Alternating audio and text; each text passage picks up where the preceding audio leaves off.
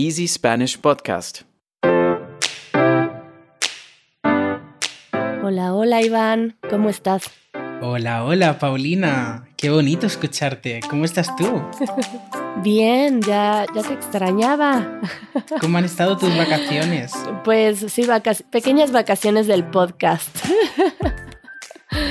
Sí, pero contenta de hablar contigo. A pesar de algunos problemas técnicos que hemos vivido, aquí estamos de nuevo con el micro, micro en mano. ¿Y tú, Iván, qué hiciste este fin de semana? Pues mira, Paulina, este fin de semana, eh, el sábado en cuestión, estaba muy cansado porque el viernes fui a tomar algo con algunos, con algunos amigos, así que digamos que el sábado fue un día bastante tranquilo. Y como ya he comentado en alguna ocasión, me gusta mucho ver documentales y programas un poco así educativos, ¿no? Que te dan datos curiosos.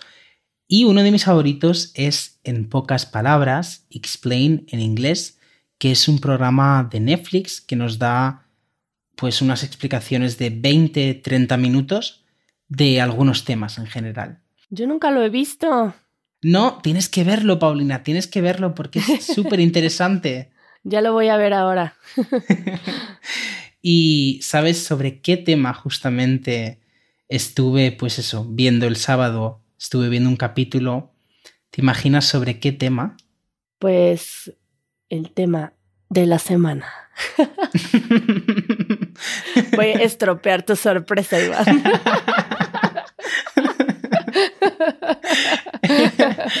pues sí, mira. Eh, bueno, pues me imaginé. Así. sí, la verdad es que creo que no se me da muy bien el tema de las sorpresas.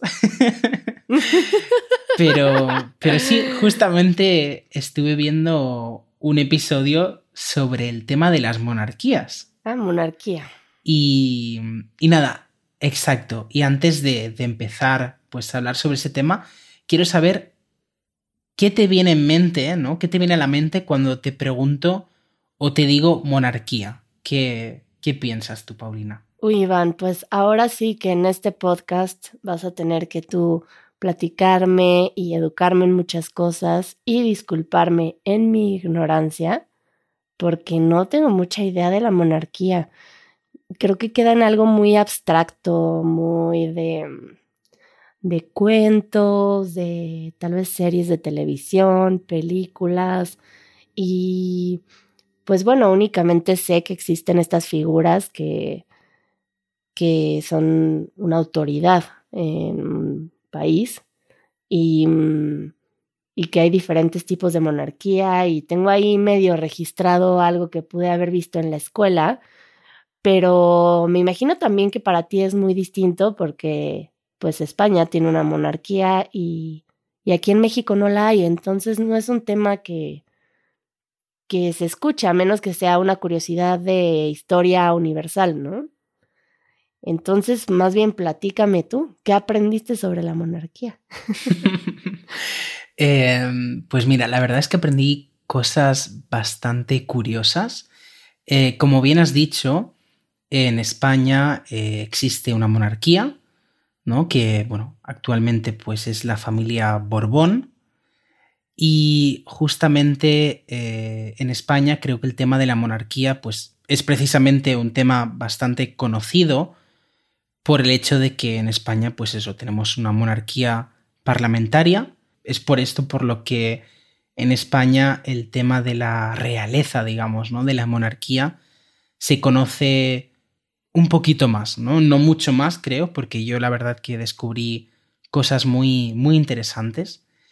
Y para empezar, ¿no? Pues, como tú has dicho, la monarquía se basa en una persona, digamos, eh, que tiene, pues, una autoridad. Sí que es verdad que, primero, para empezar, hay tres tipos de monarquía que podemos encontrar y pueden variar según el poder. ¿Hoy en día? Exacto, y varían según el poder que tiene la persona. ¿no? Es decir, tenemos monarquías absolutas en las que el rey o la reina, normalmente el rey, tiene eh, el máximo poder en ese estado, en ese país, y tiene la capacidad, imagínate, tiene la capacidad de eh, eliminar leyes, de imponer leyes y de controlar cualquier cosa que le plazca. Él solo, por una decisión. Exacto. O sea, ¿qué te parece que el destino, ¿no? O el futuro de todo un país dependa de una sola persona? Sí está fuerte. Bueno, a mí cuando me hablas de estas cosas, em, me hace mucho pensar en, en cómo es que alguien se convierte en un líder. Y yo te podría decir que he estado en, en situaciones, por ejemplo, en, en algunos pueblos indígenas, tienen una forma de, de ver a personas con cierta autoridad, pero porque son los abuelos, que los abuelos tienen cierta experiencia y llevan trabajando tanto tiempo en algo que yo los llamaría maestros. Y, y si hay un respeto por esas personas como, como jefes, como líderes, y tú los ves y te hace todo el sentido que esa persona sea quien puede decirte qué o no hacer, porque son como maestros. Y en ese caso sí siento que estas figuras de, autoridad de alguna forma como que tienen un, pues una cierta maestría en, en lo que es la vida, tal vez en lo social y que puedan guiar a un pueblo, pero creo que tienen que tener una conexión muy humana que en cuestión de países me parece muy difícil manejarlo a esa gran escala. O sea, una persona decidiendo por un país con millones de personas, em, creo que se pierde mucho esa parte humana, ¿no? Entonces, me imagino que, no sé, me cuesta trabajo pensar que eso puede funcionar. Totalmente. Yo cuando lo, cuando lo escuché, sí que lo sabía, ¿no? Lo deducía, pues, por noticias que, que uno lee. Pero, eh, ¿cuántos países crees que actualmente tienen una monarquía absolutista? Híjole, ya me estás dejando ahí como... me estás delatando en toda mi ignorancia sobre el, no, no, sobre pero estamos la situación aquí. política del mundo, Iván. eh, no sé, podría decirte. Ay, la verdad es que no tengo idea. ¿Dos? Un poquito más. ¿Un poquito más como tres o un poquito más como cinco? Entre uno y diez. Oh, wow. Eh, ¿Seis? Diez. no, ya soy muy mal adivinando. wow. Diez países con monarquía absoluta. Correcto. O sea, hay 10 países a día de hoy, Wow. en el año 2021, que todavía tienen una monarquía absolutista, lo cual significa que todo el poder de ese país reside en una sola persona. Wow, ahora yo quiero hacer una investigación de cómo están esos países. A ver, cuéntame, ¿cuáles son? Pues la mayoría son países que están en Medio Oriente. Tenemos, por ejemplo, pues eh, Marruecos. Tenemos también países eh, como Arabia Saudí. Si te fijas, muchos de esos países también son países muy ricos por el hecho de tener petróleo. Entonces, ya te puedes imaginar Ajá. la combinación de una persona con tanto poder, ¿no? Y con tantos recursos, ¿no? Tanto monetarios como recursos, pues, energéticos. Para el Em, mundo, ¿no? Para poder vender. Exacto. Debe crear una sensación de poder, yo creo que hasta peligrosa, ¿no? Bueno, y, y ahora que, ahora que también mencionaste esto, también pensé, bueno, que una persona, y también te podría decir que es muy peligroso, por ejemplo, en México se puede ver que el, el poder está en ciertas personas. Y aún así es, está peligroso. O sea, lo que,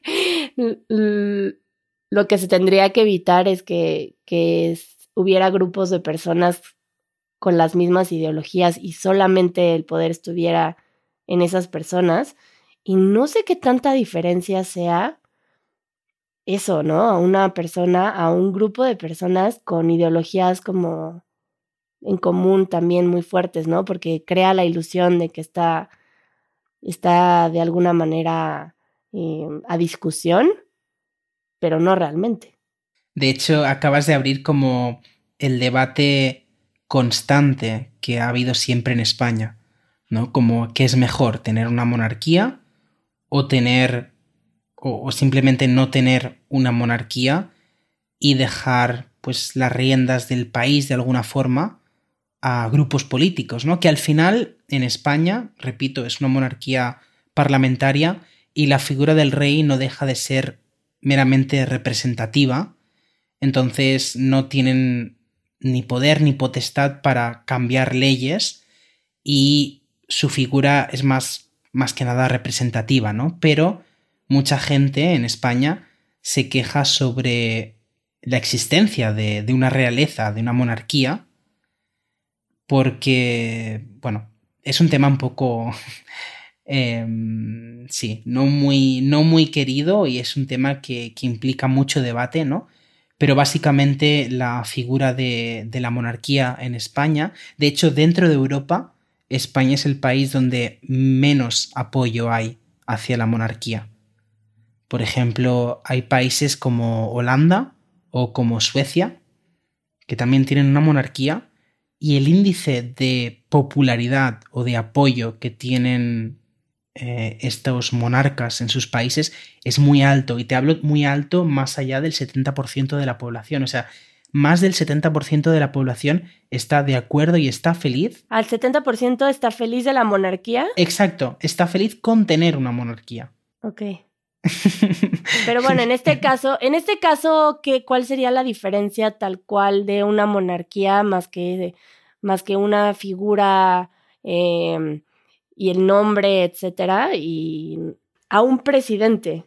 O sea, en, en este caso no lo veo tan, o sea, me gustaría saber cuál es la diferencia. Por ejemplo, en México se habla mucho del presidente como esta figura que tiene la cabeza de la autoridad y existe pues otras personas detrás de él y claro que no tiene una decisión absoluta, sino que pues las decisiones de las leyes, etcétera, son de un grupo de personas. Pero ¿cuál sería la diferencia entre un rey y un presidente? Pues básicamente creo que la diferencia es que un presidente, si en cuatro años, ¿no? Lo que dura un mandato normalmente no te ha gustado, ¿no? No le ha gustado al pueblo sus funciones, ese presidente ah, no va a volver a salir elegido, ¿no? Pero un rey, ¿cómo le echas del trono? es muy difícil eh, destituir al rey de su puesto, ¿no? Es decir, no tiene una fecha de caducidad y es algo muy, muy, muy, muy, muy difícil, que está por encima de... O sea, para que un país que actualmente tiene una monarquía, ya sea absolutista, bueno, absolutista, no hay ni opción de que se acabe la monarquía, ¿no? Pero en un país donde la monarquía tiene pues esta figura más representativa, es muy difícil llegar a, a que se hable incluso sobre el tema de dejar la monarquía a un lado, ¿no? Porque al final, obviamente, la monarquía no dejan de ser personas con mucho poder, con mucha influencia, a pesar de tener, repito, una figura representativa, y creo que a nadie le gustaría verse de un día para otro, ¿no? Pues siendo el rey de X país, ¿no? A ser, pues, uno más, ¿no? Em, claro. Pero, pero sí, me, me, pareció muy curioso, ¿no? Que dentro de las monarquías incluso hay diferentes monarquías, ¿no? Luego, pues tenemos em, otros países donde la monarquía eh, tiene estos roles más representativos, se dejan ver en actos más más internacionales, actos más como de ceremonia, ¿no? no ellos no... De hecho, el potencial o, o, o, la cosa que tienen a favor las monarquías actuales es su neutralidad. Es decir, nunca vas a ver en una monarquía, por ejemplo, europea, que los reyes o las reinas, que los monarcas, den una opinión política. Siempre cuando hacen un discurso, ah cuando hacen cualquier tipo de entrevista, que hacen muy pocas, siempre tienen un tono muy neutral, siempre tienen como valores o como prioridades, pues eh, la unión de su país, tienen como prioridades el respeto de sus ciudadanos, pero son términos muy, muy generales, ¿no? Y jamás dejan entrever a qué partidos políticos pues se apoyan, ¿no? O les dan, pues eso, tienen más simpatía. siempre tienen un tono muy, muy neutro, porque al final, si tú, digámoslo mal, si tú te mojas, ¿no? Te mojas por un partido, los del otro partido van a estar en desacuerdo contigo, ¿no? Pero si tú mantienes siempre una. Si tú, si tú te qué, perdón, tengo que hacer un, paréntesis. Si tú te, ¿cuál fue la expresión que usaste? Si tú te mojas, ¿no? Digamos, es decir, si tú dices, pues mira, yo de dos opciones escojo la primera, los que... Nunca había escuchado eso. O sea, como mojarse en ese sentido es como si tú te mojas, es como tomar partido. Exacto. Si tú tomas parte de... Wow, eso es nuevo para mí. Exacto, si tú, ¿no? Por ejemplo, tienes dos opciones y podemos decir, pero venga, mójate, ¿no? Pues escoge, ¿no? Elige una de las opciones. Eh, si un monarca hace eso, ya implica que habrá una parte de su población, de su pueblo, que va a estar en desacuerdo con su opinión. Y ya te estás creando enemigos de manera tonta, digamos, ¿no? Porque con lo fácil que es ser neutro y simplemente pues velar por los intereses de todo el mundo, ¿no? Em, para simplemente pues seguir tu, tu, reinado, ¿no? Entonces es la mayoría de... Bueno, pero esto, esto a, lo mejor hoy en día, ¿no? No sé, me imagino que, que claro que los reyes antes tenían un, una visión de lo que querían que fuera su país, ¿no? Claro. Y seguramente hablaban de esto, que era ya algo más político. De monarquías absolutas sí que sería como lo que tú dices, pues gente que, imagínate, ¿no? Pues eh, todo el país es tuyo, pues tú, ¿quién te va a decir a ti nada? Quiero decir, como te digan algo, pues eh, los eliminas y ya está, ¿no? Tú al final eres la reina de tu país y nadie te puede llevar la contraria, ¿no? Pero en la monarquía parlamentaria, esto que dices que mantienen una neutralidad, pero sí tienen interacción con este aspecto político. O sea, tienen un trabajo político. Tienen simplemente una representación. O sea, por ejemplo, en España, yo te hablo de España, eh, a los reyes, a los reyes actuales se les ve solo en actos públicos, Em, y siempre quedan algún tipo de. de pues. Eh, de, cuando dan su opinión, dan una entrevista, siempre se mantiene un tono muy neutral, un tono muy por el país, ¿no? Es decir, nunca. No, no suelen hacer comentarios sobre situaciones en concreto. Entonces, eh, para precisamente evitar estos conflictos de, intereses y de, em, y de, em, digamos, eh, opiniones contrarias, sí, de opiniones contrarias, ¿no? Que al final es lo que, lo que crea la política, ¿no? Que, el, que el pueblo se divida, ¿no? Porque hay gente que, pues, prefiere un partido político, otra gente prefiere otro, y así van, van haciendo. Pues cuando lo dices así, de alguna forma, digo, utópicamente, son como estas ideas que en la mente y y de una manera muy romántica suena como algo que podría funcionar.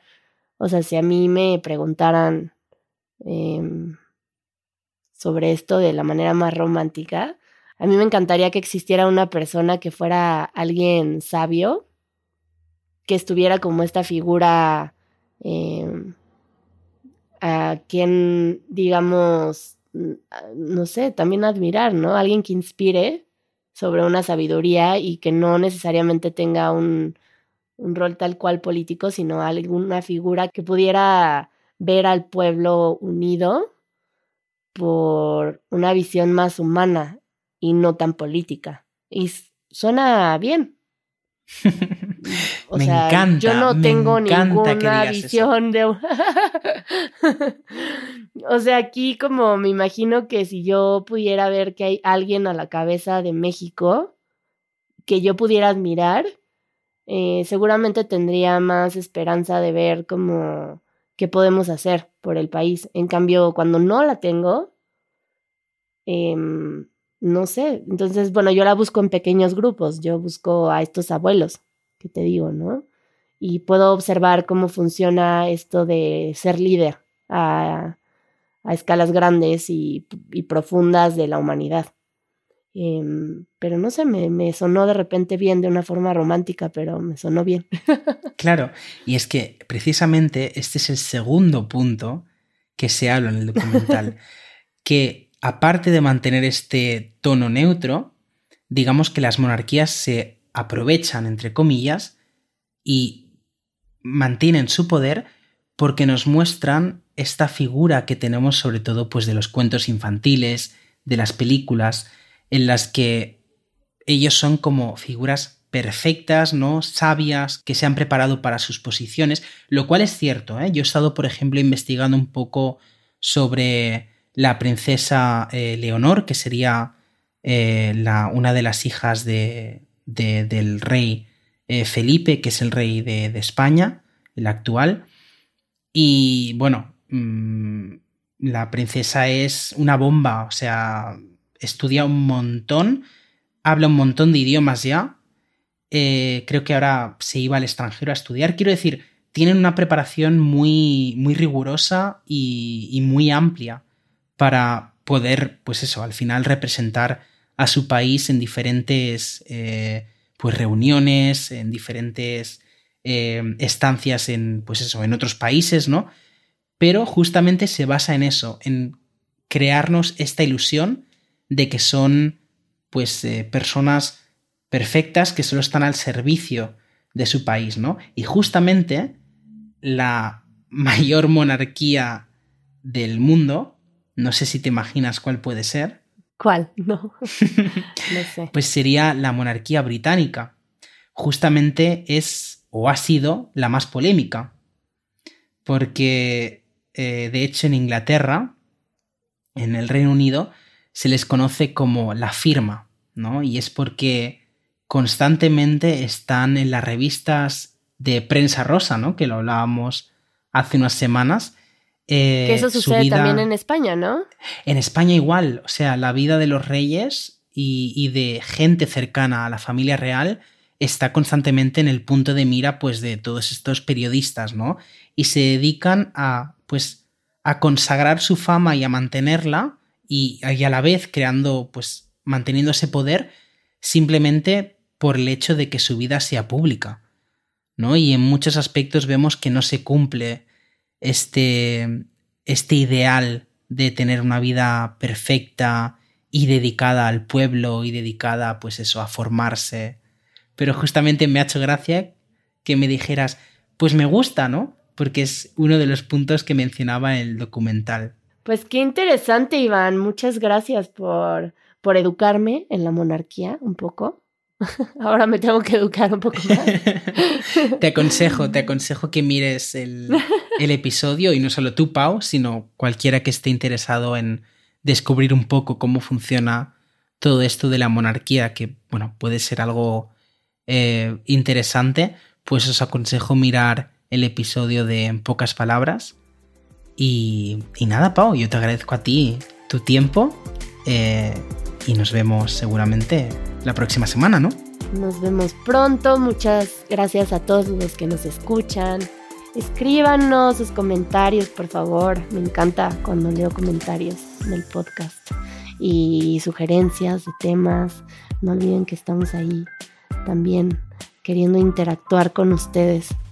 Em, y bueno, pues nos vemos a la próxima, Iván. Cuídate. Adiós. Adiós. Escucha el podcast de Easy Spanish todos los viernes en easyspanish.fm o a través de tu aplicación de podcasts favorita. Si quieres recibir transcripciones interactivas, acceso anticipado y material extra de nuestros episodios, asegúrate de unirte a nuestra membresía de podcast en Patreon.